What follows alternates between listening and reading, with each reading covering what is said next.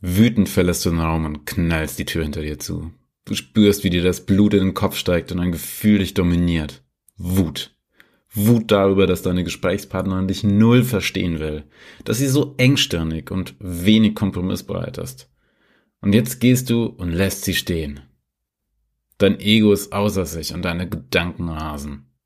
Dabei hat eigentlich alles harmlos angefangen. Bei der Planung eures gemeinsamen Urlaubs hattest du das Gefühl, dass du eher die treibende Kraft dahinter bist und deine Freundin eher mit ziehen musst. Als du den Mut gefasst hast, das anzusprechen, war auch noch alles gut, aber innerhalb von ein paar Minuten kamen verschiedene Sachen hoch und ihr wart schließlich verstrickt in gegenseitigen Vorwürfen, die mit der eigentlichen Ursache nichts mehr zu tun hatten. Naja, vielleicht warst du ja auch ein bisschen zu patzig bei deinem Vorwurf, aber das ist jetzt irgendwie gerade, nee.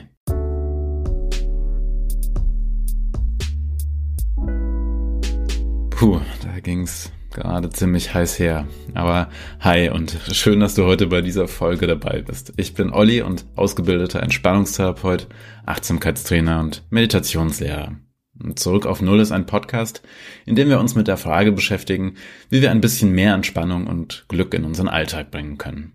Wir besprechen dabei verschiedene Themen wie Achtsamkeit, Angst und Stress, Glaubenssätze, sprechen übers Loslassen und Annehmen und wie uns Meditations- und Entspannungstechniken dabei im Alltag unterstützen können und noch so einiges mehr.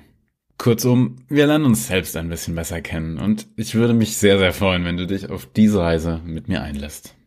Und zu einigen der gerade genannten Themen biete ich nun auch Online-Workshops in kleineren Gruppen über zwei Abende an, die ich dir sehr, sehr ans Herz legen möchte, wenn du dich mit einem bestimmten Thema oder mehreren tiefer auseinandersetzen und Veränderungen bei dir bewirken möchtest.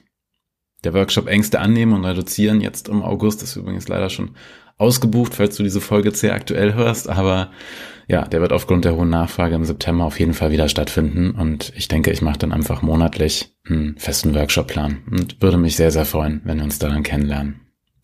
Schau dazu gerne mal auf meiner Website vorbei und melde dich doch dort einfach für meinen Newsletter an.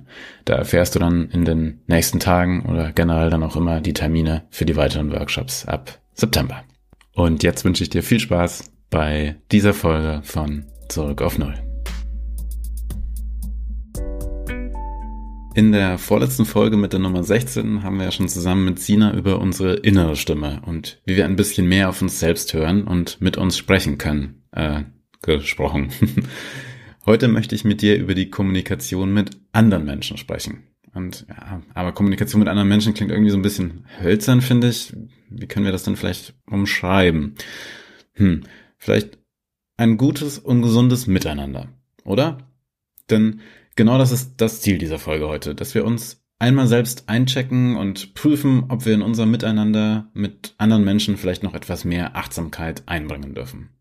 Denn dann ist so ein Streit wie der zu Beginn dieser Folge auch durchaus vermeidbar, glaube ich. Denn das Ding dabei ist ja, dass wir nicht, nicht kommunizieren können. Das hat der österreichische Philosoph und Psychotherapeut Paul Watzlawick mal gesagt. Und ja, du stimmst mir bestimmt zu, dass er da wohl recht hat.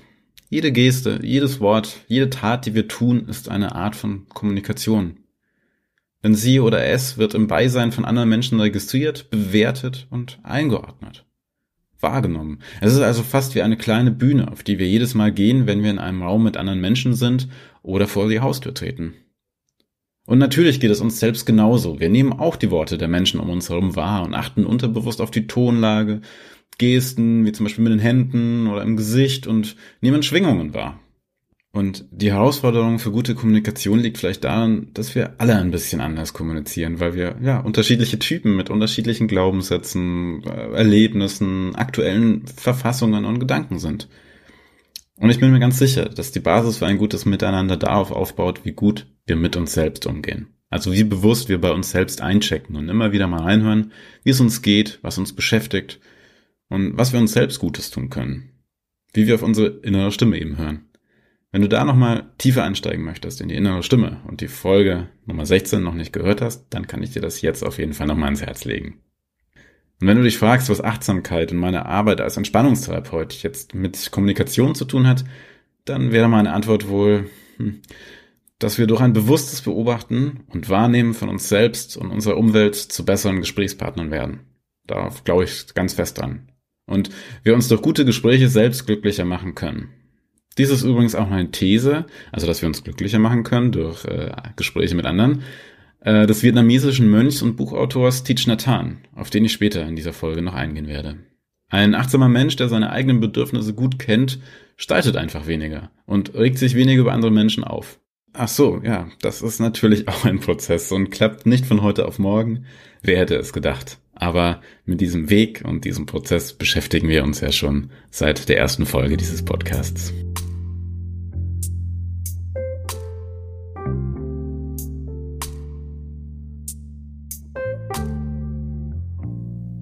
Ich glaube, dass wir uns bewusst machen sollten, dass das Sprechen an sich, egal ob mit dir selbst oder mit deinen Mitmenschen, genauso wie Lesen, Schreiben, etwas visualisieren, also Ideen und, und Gedanken und, und sich bewegen, dein Sein ist.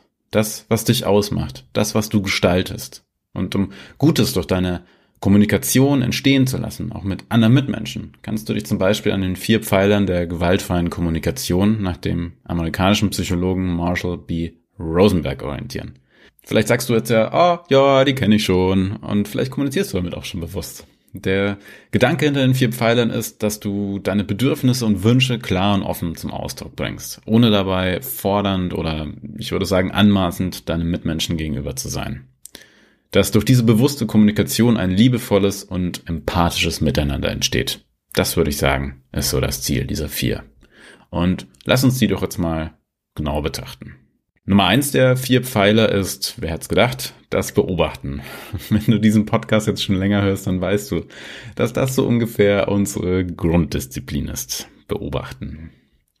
Du kannst dich dabei also fragen, was sehe, höre, nehme ich wahr, ohne mich dabei selbst oder andere Menschen zu verurteilen.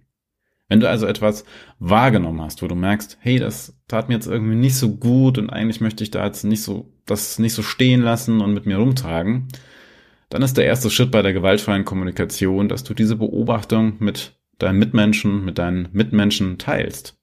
Zum ja, Beispiel, wenn ihr zusammen beim Frühstück sitzt und der Mensch dir gegenüber ständig auf sein Handy guckt und ja, nicht so richtig bei der Sache ist.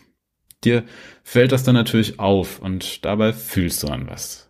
In dem Fall hast du vielleicht das Gefühl, ja, dass dein Mitmensch dir nicht so recht Aufmerksamkeit schenkt und du dich etwas abgelehnt fühlst, obwohl du gerade ein Gespräch begonnen hast. Das ist dann eben der nächste Schritt, beziehungsweise der nächste Pfeiler, nämlich das Gefühl. Was löst meine Beobachtung in mir aus? Wie fühle ich mich dabei? Und es ist natürlich immer gut, wenn du dein Gefühl möglichst reflektiert betrachten und zuordnen kannst. Dein Gefühl, das aus deiner Beobachtung entsteht, dem liegt ein Bedürfnis zugrunde. Und das ist Pfeiler Nummer drei.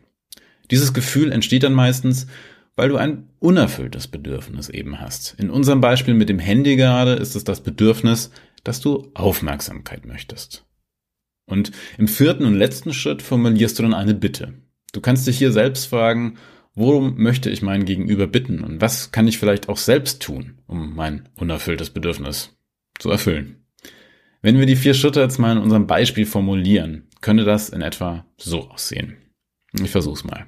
Also, wir fangen an mit genau der Beobachtung.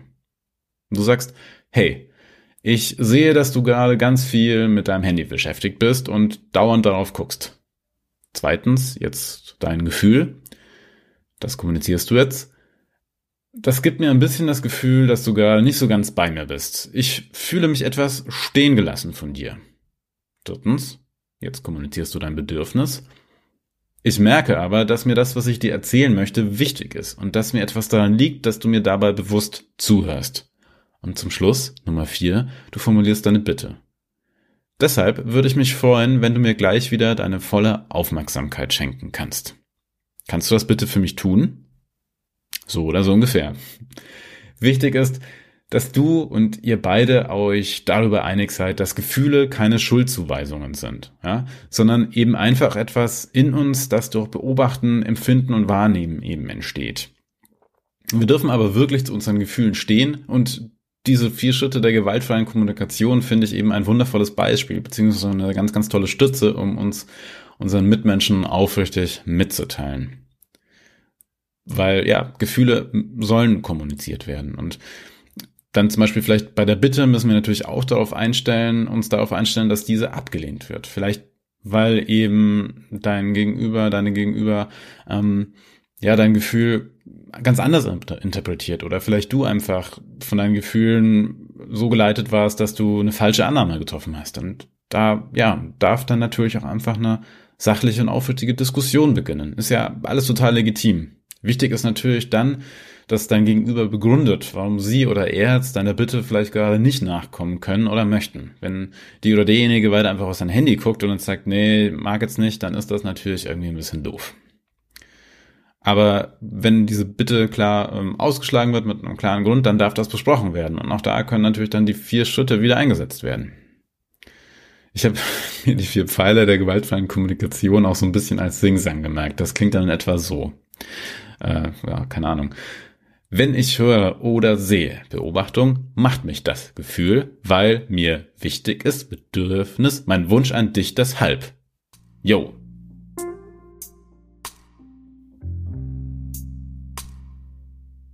Den buddhistischen Mönch und Zen-Meister Teach Nathan habe ich ja vorhin schon ganz kurz erwähnt und ich frage mich ehrlich gesagt gerade so ein bisschen, warum ich in diesem Podcast bisher noch nichts von ihm mit dir geteilt habe.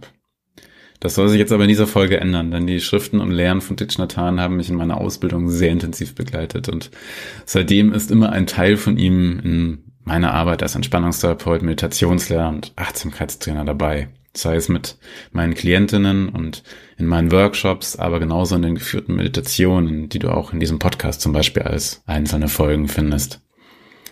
Ich glaube, dass Thich sehr viel dazu beigetragen hat, die buddhistischen Lehren für uns westliche Menschen greifbarer und anwendbarer zu machen. Sei das mit verschiedenen Meditationstechniken, Nachhaltigkeit und Ökologie, Sexualität und eben auch mit Kommunikation. Denn in seinem Buch Achtsam sprechen, achtsam zuhören schlägt uns Thich Nhat einige Mantras, also Leitsätze für eine achtsame Kommunikation vor. Das Buch verlinke ich dir natürlich dann in den Show Notes dieser Folge und klar, ich kann es sehr empfehlen. Und aus diesem Buch, von diesen drei Mantras, möchte ich jetzt mal drei mit dir teilen, weil ich glaube, dass diese Leitsätze die vier Pfeiler der gewaltfreien Kommunikation, die wir uns eben nochmal angeguckt haben, sehr gut ergänzen können. Und teilweise bauen die gegenseitig auch so ein bisschen aufeinander auf, finde ich. Es gibt nach Thich noch weitere Mantras, die werde ich aber dann mit dir mal in einer extra Folge besprechen. Das, glaube ich, macht am meisten Sinn. Die sind nämlich wirklich sehr, sehr besprechenswert auch. Diese ersten drei Mantras, die ich jetzt vorlesen werde, kannst du anwenden, wenn du jemandem zeigen möchtest, dass du für sie oder ihn da bist, wenn es der Person zum Beispiel gerade nicht so gut geht. Nummer eins ist, ich bin für dich da.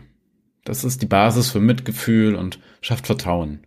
Für jemand anderen da zu sein, ist das größte Geschenk, das du dieser Person machen kannst. Wenn wir dieses Mantra mit Achtsamkeit und Mitgefühl aussprechen und das wirklich so meinen, ich bin für dich da, wird das unserem Gegenüber auf jeden Fall ganz, ganz viel Vibes und neue Kraft und neuen Mut geben. Das ist einfach gut zu wissen, dass man eine Stütze hat und jemanden, auf den man sich verlassen kann. Die Nummer zwei ist, ich weiß, dass du da bist und darüber bin ich glücklich. Das ist eine gute Art, dem anderen, der anderen mitzuteilen, dass man sie oder ihn mag und wertschätzt und das kann man jetzt auch antworten, zum Beispiel, wenn man gerade dieses Ich bin für dich da gehört hat. Aber auch eben einer Person so sagen, einfach, der es vielleicht gerade nicht so gut geht. Ne? Auch um da einfach zu sagen, hey, auch wenn es jetzt gerade nicht so schlecht geht, ich finde trotzdem super, dass du da bist. Und ähm, ich bin sehr, sehr froh, dass du da bist. Und dieses Mantra können wir auch sagen, wenn vielleicht gerade gar nichts Besonderes passiert. Und einfach diesen Moment zu spüren, ja, so man sitzt zusammen irgendwie am Wasser, am Deich ähm, oder in den Alpen oder irgendwo am Campingplatz im Urlaub oder einfach zusammen irgendwie auf dem Sofa zu Hause und dann ja, sitzen wir einfach nebeneinander und jeder ist mit seinen eigenen Gedanken beschäftigt. Doch wenn wir unserem Gesprächspartner, unsere Gesprächspartnerin auf dieser Weise zeigen, dass wir uns auf, ja, dass wir auf sie oder ihn achten und seine Gegenwart zu schätzen wissen, werden wir sie oder ihn dadurch auch glücklicher machen, wenn wir das so aussprechen. Und ich glaube uns selbst auch. Wenn wir das aufrichtig meinen, ist das wie so ein Spiegelreflex. Das geht direkt an uns zurück. Und die Nummer drei ist, ich weiß, du leidest und dafür bin ich für dich da. Und ja, dieses Mantra richtet sich an alle Menschen, denen es halt eben noch einfach offensichtlich nicht so gut geht. Durch Achtsamkeit und Mitgefühl haben wir die Möglichkeit, dann eben anderen Menschen wirklich zu verstehen zu geben und mit diesem Mantra zeigen wir ihnen, dass ihr Leid uns nahe geht und wir ihnen gerne helfen möchten.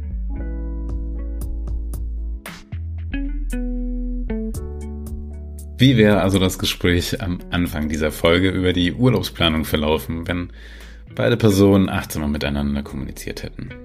Wenn Person A, Person B ihr Gefühl klar geäußert hätte und einen Wunsch daraus formuliert hätte? weil sie das Gefühl hatte, dass sie irgendwie alles hier alleine macht und Person B da einfach nicht so richtig da ist. Und wenn Person B dann ganz offen ihre Situation geschildert hätte, warum sie gerade mit dem Kopf nicht so bei der Urlaubsplanung sein kann, vielleicht hätte Person A dann auch bewusst und aktiv Unterstützung zum Beispiel anbieten können und Person B im Zuge dafür auch natürlich einen Kompromiss vorgeschlagen. Da hätten sich die beiden einfach arrangieren können. Ich glaube aber, dass die beiden sich bald nochmal treffen und das Thema in Ruhe diskutieren.